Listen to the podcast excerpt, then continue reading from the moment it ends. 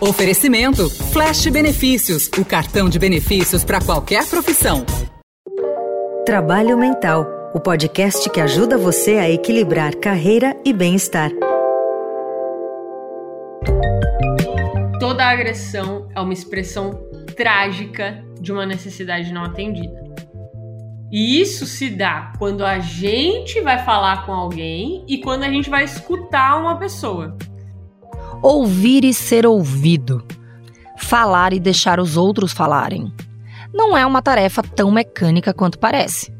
Deve ser realizada com o espírito aberto, com vontade de entender o problema que aflige o colega, assim como entender o que você sente, como reage diante de determinadas situações e como faz para minimizar as arestas na comunicação dessas necessidades. Tem a ver com entender a necessidade do outro abrir espaço para o diálogo, desarmando a comunicação violenta e eliminando o ressentimento. E se você desenvolve sua inteligência emocional, praticando a empatia, a comunicação não violenta e outras técnicas, você pode ajudar a promover um ambiente de trabalho mais compreensivo. Não é para agradar ou concordar com tudo, você pode até discordar. Mas ao praticar a comunicação não violenta, você trilha um caminho de entender as necessidades dos outros e de expor as suas. Eu sou Ana Paula Boni e este é o Trabalho Mental, série de podcasts do Estadão que fala de carreira e mercado de trabalho. Neste episódio, o último da segunda temporada, vamos falar sobre a inteligência emocional e, mais especificamente, sobre a importância da empatia e da comunicação não violenta. Também vamos contar com a ajuda de especialistas para responder perguntas enviadas por você, leitor e ouvinte do Estadão, pelo nosso e-mail, nosso grupo no Telegram e pelas redes sociais.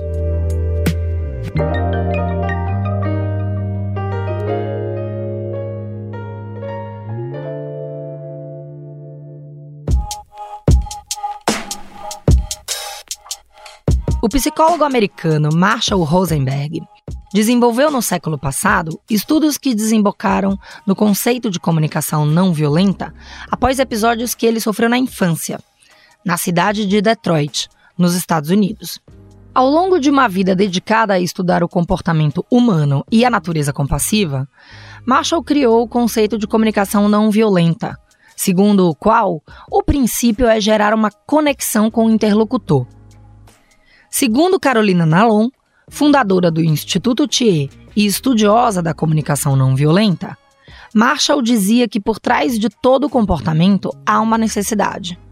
E identificar essa necessidade é a chave da comunicação. Carol fala sobre isso nas consultorias que dá para grandes empresas e é ela quem conversa sobre o assunto com a gente neste episódio.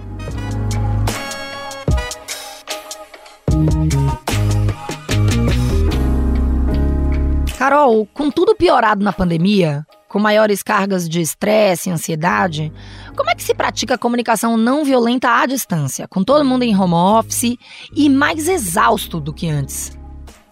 Eu acho que o primeiro ponto é perguntar por que você gostaria de se comunicar utilizando a comunicação não violenta, o, o quanto que isso faz sentido para você nesse momento, porque é fato quando a gente está cansado, estressado, depressivo, ocupado, isso tudo prejudica a nossa capacidade de oferecer empatia para o outro, porque a gente está muito precisado de empatia nesses momentos, né? E eu acho que então o primeiro passo é realmente não achar que isso é uma cobrança. Eu tenho que ser empático, eu tenho que ser autêntico. Isso é absolutamente contraprodutivo é, soa muito, né? A comunicação não violenta, não, a minha é muito violenta, não dá para mudar, tal. E de fato, a gente é muito criado nesse padrão de se atacar, de falar sobre o comportamento dos outros. A gente está mergulhado na ideologia da violência. E sair disso é aparentemente remar contra a corrente. Parece, né, o mundo dá a entender que ser compassivo nos dias de hoje é algo que vai contra a natureza humana. Então, eu acho que é muito importante a gente resgatar que, na verdade, a gente adora colaborar uns com os outros. não tem uma gratificação maior do que sentir que você colaborou, do que sentir que você tem conexão com alguém. E essa conexão, ela não acontece somente através da empatia, ela acontece muito através da autenticidade também. Então, é fato que a gente está aprendendo a trabalhar ainda, né? A gente é essa geração que foi a primeira exposta à internet. E agora, durante a pandemia, isso se acentuou e a gente está entendendo como é que a gente vai estabelecer limites saudáveis. Ser autêntico é aprender a estabelecer limites saudáveis. É aprender a virar para o seu chefe e dizer como que a coisa vai precisar funcionar para que você seja um melhor profissional. E falando de você, do que é importante para você dentro dos limites que você sabe que existem no seu trabalho, né? Às vezes você está com um projeto que inevitavelmente você vai ter que responder às 11 horas da noite. Mas se você já está seis meses, todos os dias tendo que responder até 11 horas da noite, pode ter certeza que esse é um trabalho que está sendo tóxico não só para você, mas também para o seu chefe. Todo mundo precisa rever. Não é normal. Vocês não estão trabalhando bem nessas condições e vocês não querem entregar um bom trabalho, então isso precisa ser conversado. Então, a comunicação não violenta não significa acatar o que o outro diz, tornar a vida dele mais fácil. Mas como é que eu posso praticar a comunicação não violenta sem cometer a positividade tóxica, sem ser a poliana? Como é que eu busco esse equilíbrio? Primeiro, antes de começar a praticar a CNV como uma técnica, é justamente entender o que o conceito filosófico de não violência significa. Nesse sentido, a gente teve um, o Gandhi como um grande expoente, e ele tem uma frase muito bonita que fala: o contrário da não violência não é a violência somente, é também a submissão. É muito interessante, assim, quando eu percebo essa ideia de que as pessoas têm que, meu, se eu aprender comunicação não violenta, eu vou ficar bonzinho, eu vou fazer tudo que os outros querem, eu vou concordar com eles, eu vou ficar felizinho o tempo todo, sempre zen. Não é nada disso. É muito pelo contrário. E isso que é interessante. Quem é muito assim precisa de CNV. Porque essa pessoa não está se enxergando, ela não está tendo coragem de expressar o que é importante para ela. E isso não é bom ou uma hora ela adoece, ou uma hora ela chuta o pau da barraca e também fala, então agora eu não quero mais me importar com ninguém, eu vou me importar comigo. Nenhum desses padrões são bons. Então a ideia não é mais ou eu cuido de você ou de mim. Você tem uma ideia e eu não concordo com a sua ideia, aí se eu for ter empatia eu vou concordar com a ideia do outro? Não. Eu vou tentar reconhecer traz para o outro o que você entende da importância da ideia dele, o que, que ele está tentando defender. Quando ele se sente escutado, aí você coloca também os critérios do seu lado, da sua ideia, as suas necessidades, os seus valores, né, a sua opinião. Mas as pessoas têm medo de fazer isso, sabe? É muito interessante, assim. Eu gosto de contar uma história. Então, imagina que você tenha feito uma cirurgia, está lá internada, se recuperando, e você tem vontade de se levantar, porque você está começando a sentir muita dor nas costas de ficar deitado. Você chega para uma enfermeira e fala: Olha, eu quero levantar. E ela vira para você e fala: Não, Ana Paula, você não pode levantar por ordem médica, pode acontecer isso, isso, isso, eu não posso deixar você levantar. Mas tem outra enfermeira. Você vira para ela e fala: Nossa, eu preciso levantar.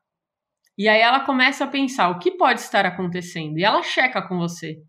Você tá com vontade de levantar porque você tá começando a sentir dor, tá desconfortável, você queria se mexer um pouco para ver se alivia? Compreenda, é realmente isso é muito comum em quem está se recuperando de uma cirurgia como a sua. Eu sei que é super desconfortável. Eu não posso permitir que você levante, mas talvez o que a gente possa fazer é começar a te virar de lado com um pouco mais de frequência. O que, que você acha? Por qual enfermeira você gostaria de ser atendida, né? Eu gostaria de ser atendida pela segunda. A segunda deixou a pessoa fazer o que ela queria? Não, mas isso não te impede. Não é porque tem um protocolo a ser seguido que você não pode escutar o que é importante para o outro. Então, acho que isso é fundamental no ambiente de trabalho, porque no trabalho a gente fica muito focado em efetividade. A gente tem que resolver e pronto. Tem o um caminho que é certo, tudo bem, mas os seres humanos envolvidos nesse processo não são máquinas. Eles têm desejos, eles têm sentimentos. E não dá mais para a gente ignorar isso, porque o mundo mudou e não tem mais espaço para que isso seja ignorado, porque as pessoas estão explodindo. E aí tem gente que fala, mas empatia dá trabalho, né? Porque olha o tempo que a primeira enfermeira levou para passar uma informação e olha o tempo que a segunda levaria escutando o outro. De fato, eu acho que a curto prazo você vai gastar mais tempo. Mas a longo prazo, a chance desse paciente dar trabalho é muito menor com a enfermeira com quem ele teve essa conexão e essa escuta. Então é uma coisa, é uma confiança que a gente constrói. A gente não constrói confiança pedindo confiança, confia em mim. A gente constrói confiança de fato escutando os outros, né? Tendo essa conexão. Bom, então a comunicação não violenta não tem a ver com o modo com que eu falo, com a educação que eu uso, mas é a explicação que eu dou para compreender as necessidades do outro e me fazer compreender. Nossa, excelente pergunta, excelente não tem mesmo a ver com educação, com jeito polido de dizer. E não necessariamente também é você sempre falar dos seus sentimentos. Mas pelo menos falar do que é importante pra gente. Eu acho que a grande chave que a comunicação não violenta vira é assim: eu não estou nervosa porque você atrasou para a reunião. Eu estou nervosa porque eu gostaria de discutir o projeto com mais calma com você. Então, é um convite para eu entender de tudo que eu tô sentindo, que isso tem a ver com coisas que são importantes para mim. E comunicar isso, parar de terceirizar os meus sentimentos e as minhas necessidades para os outros. Porque, em último caso, em uma outra reunião, você poderia cometer o mesmo atraso e eu ficar aliviada, porque isso me deu tempo de finalizar um e-mail que eu precisava terminar antes da reunião. Então, não é o seu atraso que me desagrada, é a minha necessidade que deixa de ser atendida naquela circunstância. Então, como é que eu falo sobre elas, né? E paro de ficar só apontando o dedo na cara dos outros. Agora, isso é um desafio, pois é um exercício de vulnerabilidade. Quem disse que os outros se importam com a nossa necessidade?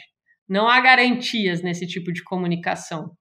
No entanto, é a única maneira de realmente ter uma conexão verdadeira, se vulnerabilizando. Tem aí um componente de autoconhecimento que está em alta, né? É, mas qual é o papel do autoconhecimento para eu buscar autenticidade? Porque não é fácil ser autêntico, as pessoas tendem a querer agradar os outros. É, não é, não é. Porque não é fácil ser autêntico porque a gente quer pertencer. Então, muitas vezes a gente se adapta para conseguir pertencer.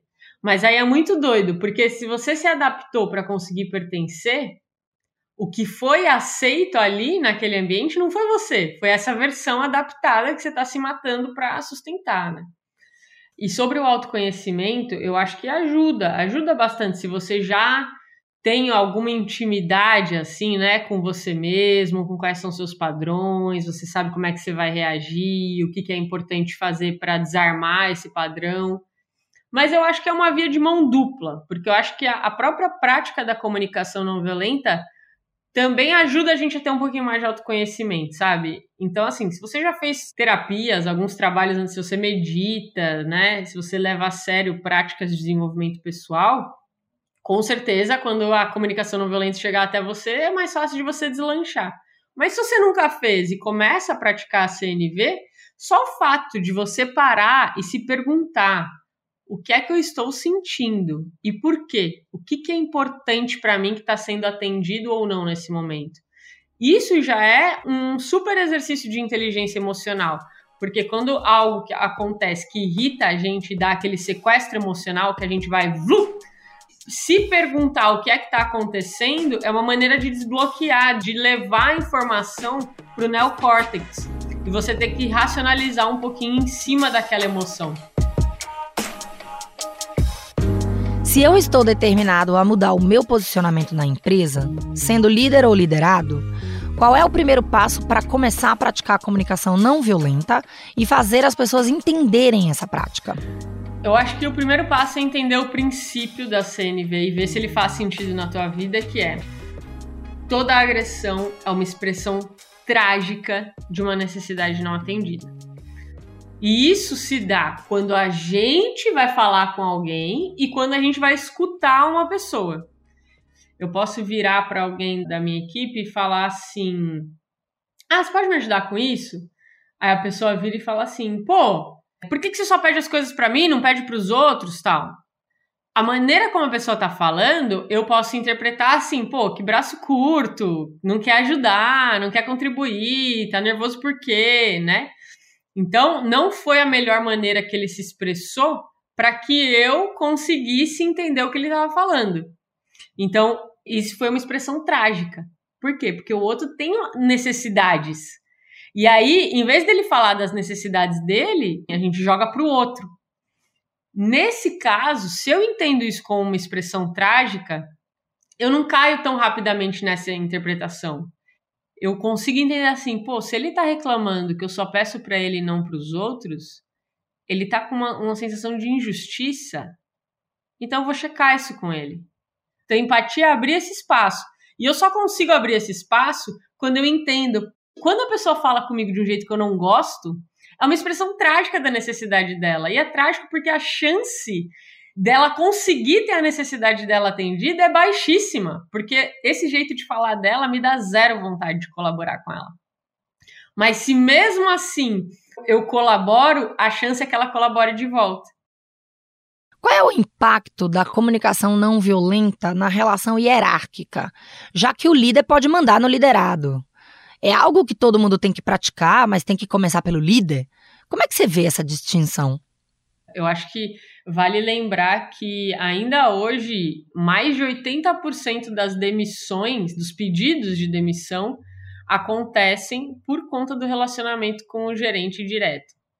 As pessoas não pedem demissão da empresa, as pessoas pedem demissão do chefe. Então, acho que isso é bem sintomático é importantíssimo que isso mude, porque de fato tem, tem relações de poder, não vamos ser ingênuos, né, de falar que é simples estabelecer um limite em relação ao seu líder. Eu acho que, principalmente agora na pandemia, já tem muitas organizações que se deram conta de que não vai dar certo, porque as pessoas estão adoecendo, então as pessoas estão tendo que tirar licença por conta desse tipo de coisa. Então, ou muda ou muda, assim, sabe? Mas também sei que tem várias organizações que ainda operam no modelo máquina de moer gente. E aí, meu filho, não adianta dar treinamento de CNV enquanto a estrutura, enquanto a cultura não quiser caminhar para esse lado de uma humanização. Né? Porque não vai ser com uma, uma técnica, uma maneira de falar que a gente consegue mudar isso. De fato, tem que ter um comprometimento da organização como um todo, para que as pessoas sintam confortáveis, né? Em poder ser adultas profissionais e responsáveis. Se eu estou numa organização que, cara, não tem jeito, qualquer tipo de limite que eu tente estabelecer é mal visto, a cultura da empresa é vamos trabalhar até o fim e talvez não seja uma organização que você queira ficar por muito mais tempo, né? A gente sabe que durante a pandemia não é fácil trocar de empresa, tá todo mundo lascado, né?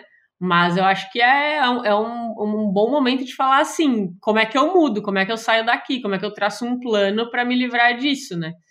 O lance da CNV é: existe o poder para, que é esse tipo de liderança, eu falo e você obedece, e tem o poder com, que é quando a gente está realmente afim de engajar as pessoas.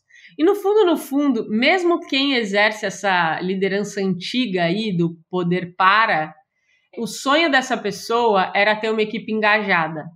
Só que a pessoa não consegue virar a chavinha. O que, que é engajamento?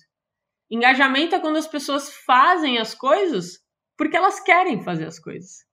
E aí, como que dentro do ambiente de trabalho, onde existe um contrato de que você tem que fazer as coisas, mesmo assim você faz as pessoas fazerem porque elas querem fazer as coisas. Então, isso que é a grande mudança. É sair do controle e ir para a confiança. E não tem jeito assim. Sempre que você consegue algo de uma pessoa porque ela tem medo, vergonha ou porque ela se sentiria culpada se ela não fizesse, esses são péssimos motivos para as pessoas te ajudarem.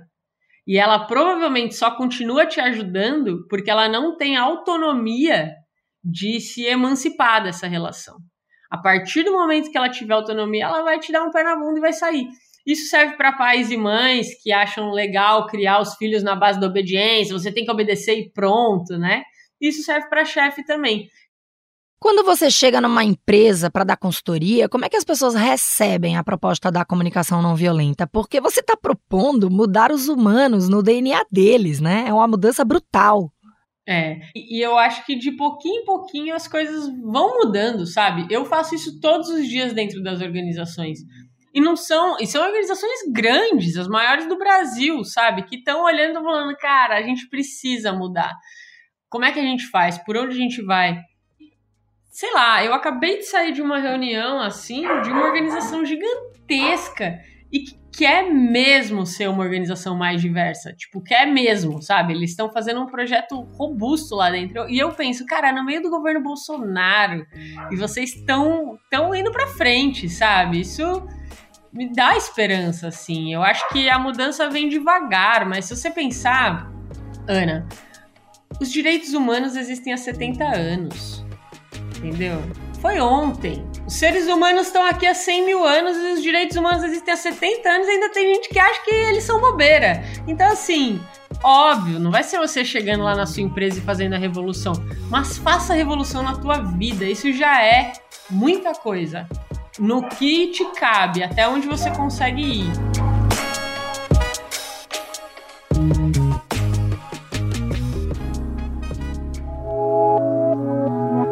Suas dúvidas. Olá, eu sou Ana Barbosa, repórter de carreira e empreendedorismo do Estadão. Em todos os episódios do Trabalho Mental, eu fiz a ponte entre você, leitor do Estadão e ouvinte do nosso podcast, e os especialistas para solucionar as principais dúvidas que apareceram aqui sobre os temas abordados. As perguntas que vamos responder neste último episódio foram coletadas por meio das redes sociais, principalmente o Instagram. Recebemos as questões por meio das enquetes realizadas no Drops, no Estadão, e nas nossas caixinhas de perguntas no Instagram, EstadãoPME.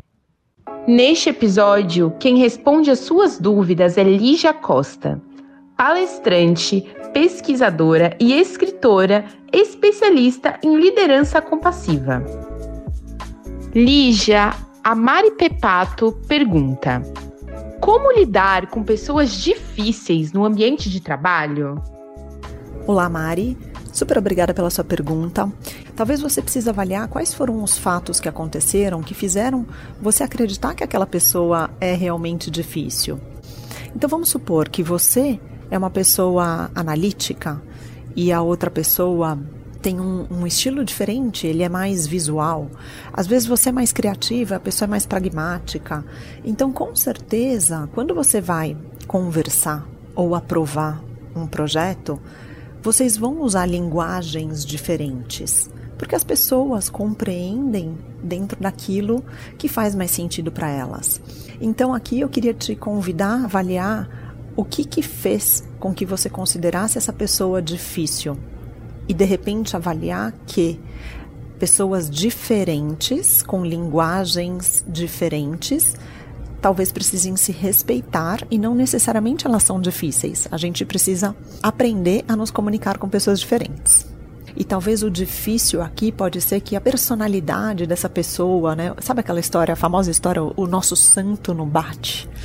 Talvez a gente não consiga racionalizar, mas eu posso sentir que a energia dessa pessoa não bate, a gente não está na mesma sintonia, não tem a mesma vibração, os nossos valores são diferentes. Então você considera ela difícil porque ela não te faz bem. E aí tá tudo bem. O que você precisa entender é qual é o seu limite, o quanto você precisa também respeitá-la como ser humano, mas não necessariamente manter relações o tempo inteiro apenas limitar essas comunicações para que tudo aconteça e os trabalhos sejam entregues, mas você não se permita ser levado pelas emoções tóxicas dessa pessoa, né? Então, se ela é difícil porque ela não te faz bem, apenas se respeite e mantenha uma certa distância. O Bruno César faz a pergunta de ouro.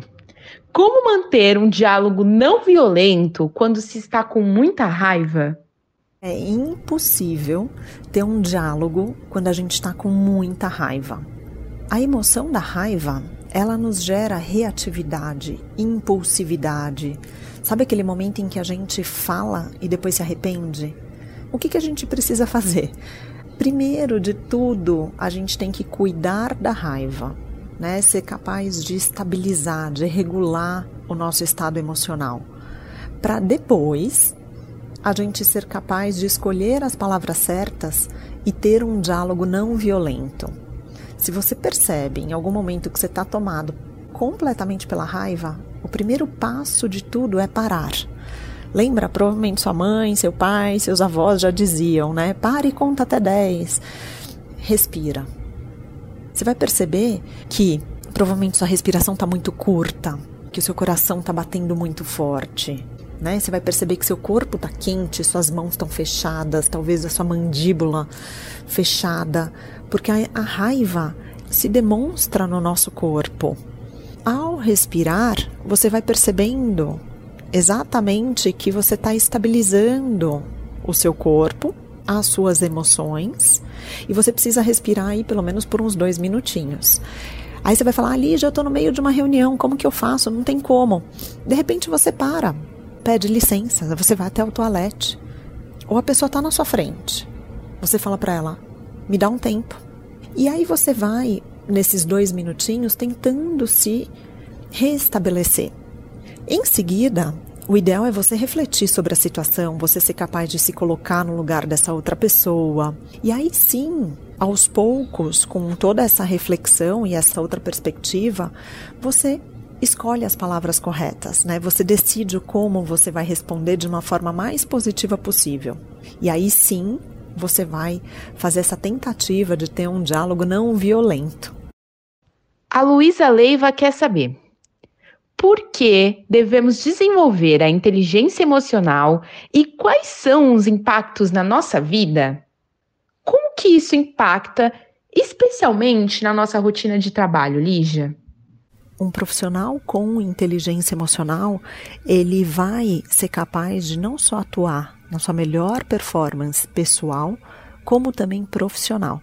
E isso impacta numa motivação pessoal mas também nos resultados profissionais, onde a gente percebe mais produtividade, mais conexão com o propósito, mais conexão em impactar pessoas que estão ao entorno. Não é simples, é um trabalho diário que precisa ter uma disciplina e uma persistência e principalmente um olhar de observador muito grande perante ao seu comportamento, às suas atitudes, às suas crenças, aos seus vieses inconscientes. Então eu falo que é um desenvolvimento constante e realmente acredito que inteligência emocional vai ajudar muito não só na rotina do trabalho, como também da nossa vida pessoal, para que a gente possa priorizar aquilo que é realmente importante no momento presente, a gente dá foco para aquilo que é relevante e com isso a gente ser um pouquinho mais equilibrado e conquistar essa felicidade sustentável. A última pergunta foi enviada pelo Malcolm Mateus. Como amadurecer a minha inteligência emocional? Todas as competências da inteligência emocional, elas são treináveis. Não tem outro jeito a não ser treinar, a não ser você realmente fazer um processo de autoconhecimento. Eu acredito muito na ferramenta de mindfulness, que é a meditação, onde você está no momento presente e a gente desenvolve um treino mental através da meditação. E através desse treino, você é capaz de moldar o seu cérebro, né? Ele se transforma. A gente fala da neuroplasticidade, que é a habilidade do nosso cérebro se transformar à medida que eu ofereço novos estímulos. E aí sim eu vou criando novos hábitos, e aí sim eu vou ser capaz de talvez pausar antes de uma reação, respirar antes de responder de forma reativa. Eu vou ser capaz de focar cada vez mais e ampliar o meu foco para não ter essa mente tão distraída o tempo inteiro. E com isso a gente amadurece como pessoa, a gente desenvolve a inteligência emocional e passa a ter um melhor relacionamento, seja com a gente mesmo e com os outros, que acho que esse é o grande objetivo, a gente ter um equilíbrio e uma satisfação em tudo que a gente faz todos os dias. Obrigada, Lígia, e obrigada a todos os ouvintes e leitores que contribuíram com perguntas durante esta temporada do Trabalho Mental.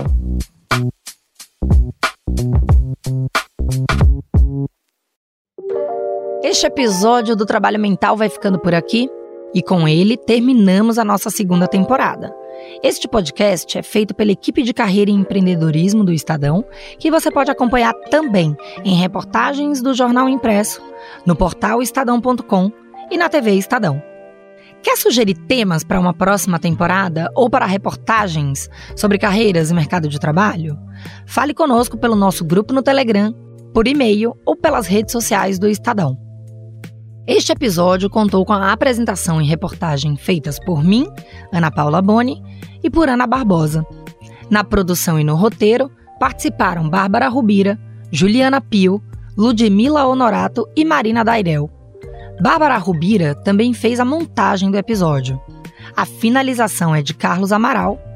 O diretor do núcleo de áudio do Estadão é Emanuel Bonfim. Até a próxima temporada.